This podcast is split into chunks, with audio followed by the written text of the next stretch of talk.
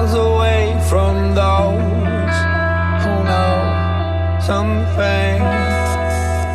When nothing belonged to me, I'm free, honestly. I'm not sure. The state of mind, love to change myself.